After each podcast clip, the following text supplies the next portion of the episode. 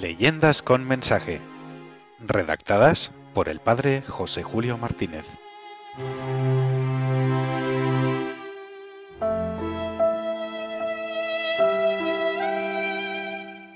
El albañil con suerte. Una leyenda de Granada para mostrarnos que el trabajo y la honradez, qué buenas semillas para recoger hermosas cosechas.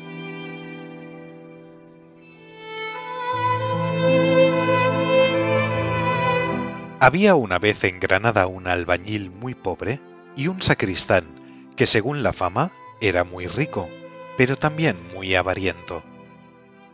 Los hijos del albañil vestían como gitanos, porque el dinero de la casa no llegaba para más. Pero el buen hombre se iba a rezar a la iglesia cuando se encontraba sin trabajo. Un día le dijo el sacristán, Como veo que eres buen cristiano, quiero encargarte un trabajillo que traigo entre manos, con lo cual ganarás algo. Con mucho gusto haré ese trabajo, pues necesito llevar ese dinero a mi casa.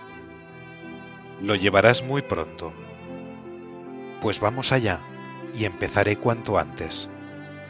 Sí, vamos al patio donde has de hacerme la obra, pero es preciso que te dejes conducir con los ojos cerrados, pues no quiero que ni tú ni nadie se entere dónde queda aquel patio. No tengo inconveniente. Lo que me interesa es trabajar y cobrar.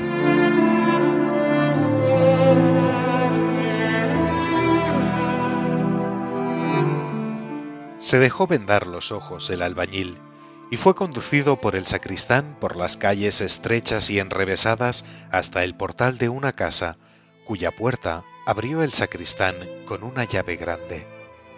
La volvió a cerrar cuando estuvieron dentro y después de haber pasado varias salas y descendido una escalera, llegaron los dos al patio.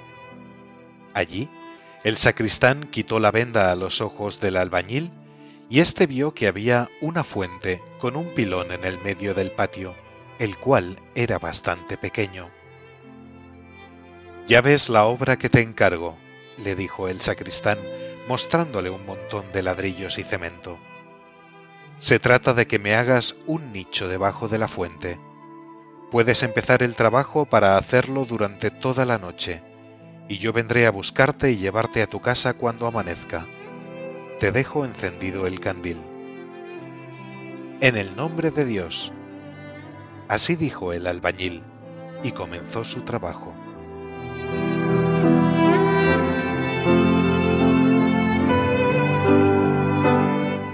Al amanecer, bajó el sacristán y vio que el nicho estaba casi terminado. Veo que has trabajado bien. Toma esta moneda de oro y déjate vendar los ojos, pues te conduciré de nuevo a tu casa, ya que empieza de nuevo a amanecer y no quiero que nadie sepa que has estado aquí. Tú tampoco has de contarlo a nadie. ¿Estás dispuesto a volver cuando anochezca y concluir tu trabajo?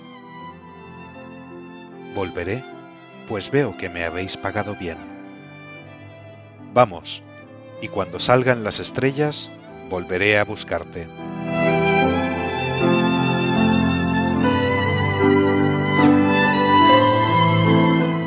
Así se cumplió. Con los ojos vendados, el albañil fue devuelto a la iglesia y en ella se quedó el sacristán haciendo sus trabajos. Cuando anocheció de nuevo, los dos volvieron al misterioso patio, siempre el albañil con los ojos vendados y siempre el sacristán procurando que nadie los viera.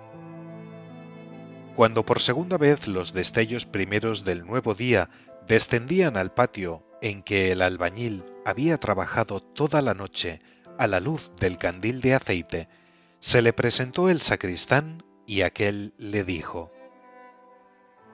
ya está terminado este nicho o pequeña sepultura que me habéis encargado al pie de la fuente. Me place. Ahora habrás de ayudarme a transportar los muertos que han de quedar aquí. El albañil quedó patitieso de susto al oír aquello, y siguió al sacristán, temiendo encontrarse con uno o dos hombres muertos a los que debería meter en el nicho preparado. Pero se tranquilizó cuando, después de haber atravesado la sala cercana al patio, llegó a una pequeña habitación en la cual se veían solamente tres grandes cántaros arrimados a la pared. Ahí están los muertos, le dijo el sacristán riéndose de su broma. Vamos a enterrarlos. Ayúdame. Por lo que pesaba, comprendió el albañil que estaban llenos de dinero. Los llevaron al patio y los colocaron en el nicho. Ahora cúbrelo todo, de manera que nadie sepa qué hay dentro. Así le mandó el sacristán, y el albañil obedeció. Luego siguió diciéndole, Ahora, toma por tu trabajo estas dos monedas de oro, ponte de nuevo la venda en los ojos y vamos, que te llevaré fuera. Le sacó de la casa, le llevó rodeando por varias callejuelas y al fin le condujo a las afueras de la ciudad diciéndole, Esperarás aquí hasta que oigas sonar la campana de la catedral llamando a maitines. Si te quitas antes la venda de los ojos, te ocurrirá una gran desgracia. El albañil quedó solo y cumplió puntualmente lo que se le había indicado. En cuanto oyó la campana, se empezó a quitar la venda de los ojos, pero muy despacio, mirando alrededor por si alguien le amenazaba. Se encontró a las orillas del genil de donde se apresuró a volver para su casa, llevando el dinero para su familia y disfrutando del mismo algunos días para quedarse después tan pobre como antes. Siguió trabajando cuando le daban algún que hacer y rezando mucho, especialmente en los domingos y en las fiestas de los santos. Estaba un día sentado a la puerta de su casucha, cuando se le acercó un señor bastante viejo, conocido en la ciudad como rico ahorrador. Se le quedó mirando un rato y le dijo, Tengo entendido, buen hombre, que eres muy pobre y que trabajas como albañil. Que soy pobre no hay por qué negarlo, señor, pues bien se ve. Que tengo maestría con la llana y el mortero, lo verá vuestra merced si quiere confiarme algún trabajo para eso vengo. Necesito que me hagas un ligero remiendo en una casa que amenaza ruina. Supongo que me lo harás barato. Más barato, señor, que ningún albañil de la ciudad. Me interesa, porque no quiero gastarme en reparaciones más de lo que me produce la renta de la casa. Tal como está, nadie quiere vivir en ella, y yo quiero dejarla habitable con el menor gasto posible. Pues vamos allá. Veré cómo se encuentra y os diré qué gasto será necesario para dejarla como nueva.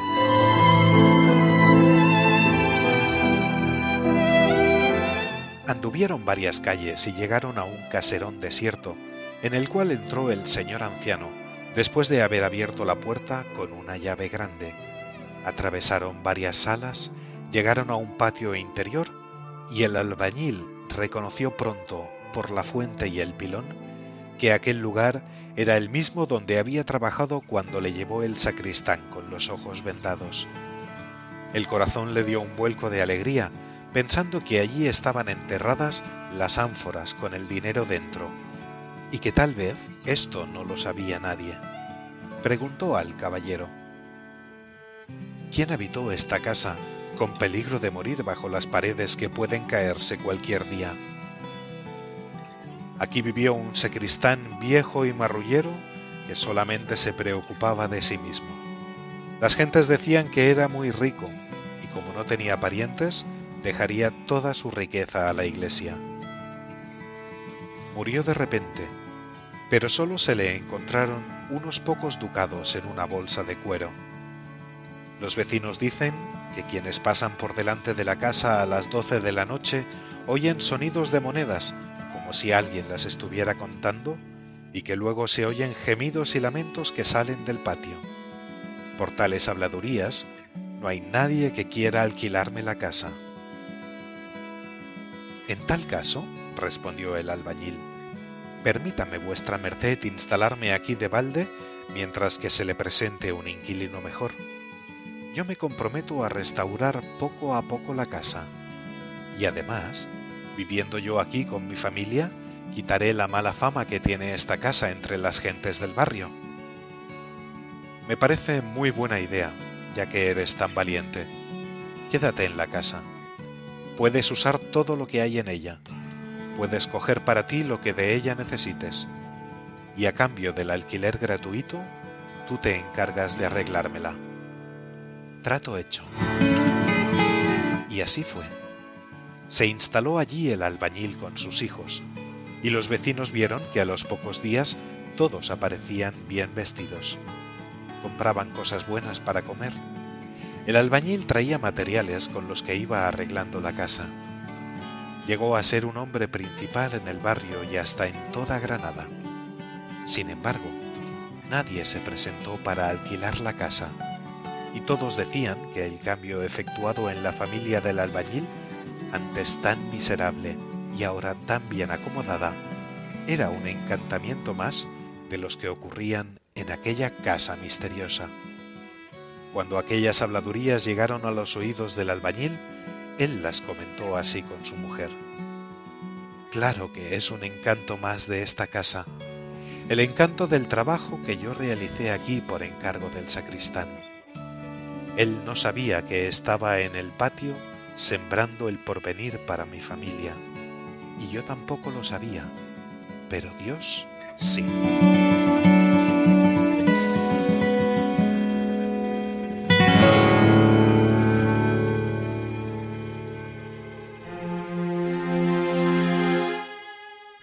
Leyendas con mensaje, redactadas por el padre José Julio Martínez.